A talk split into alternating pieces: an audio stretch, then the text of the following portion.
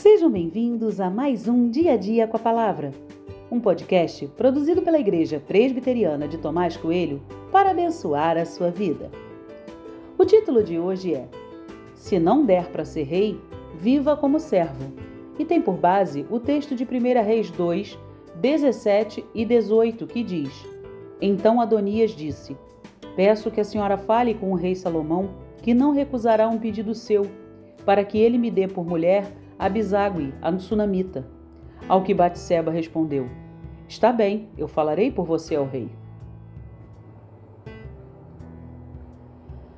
Adonias tinha planejado assumir o reinado de Israel, mas seu plano foi por água abaixo quando o próprio Davi prosseguiu com a coroação de Salomão, o legítimo herdeiro do trono. Naquele momento, o medo tomou conta do coração de Adonias, que clamou por clemência a Salomão, para que não fosse morto pelo rei. Salomão atendeu o pedido e não matou Adonias. Alguns versículos depois, nos deparamos com uma nova situação provocada por Adonias. Agora, ele quer uma esposa bonita, porque era seu direito ter sido coroado rei. Como podemos ver, ele pediu que não fosse morto, mas o assunto não tinha sido resolvido na cabeça dele.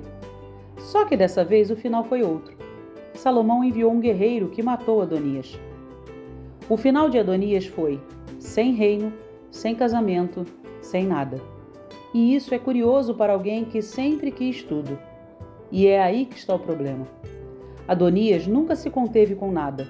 Seu desejo de ter mais o levou à ruína.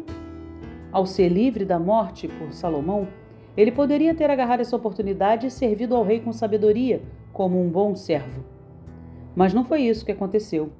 A falta de contentamento trouxe condenação a ele. Ele queria mais e isso lhe custou a vida. A falta de contentamento nos torna pessoas amargas e nos impede de viver com um novo olhar.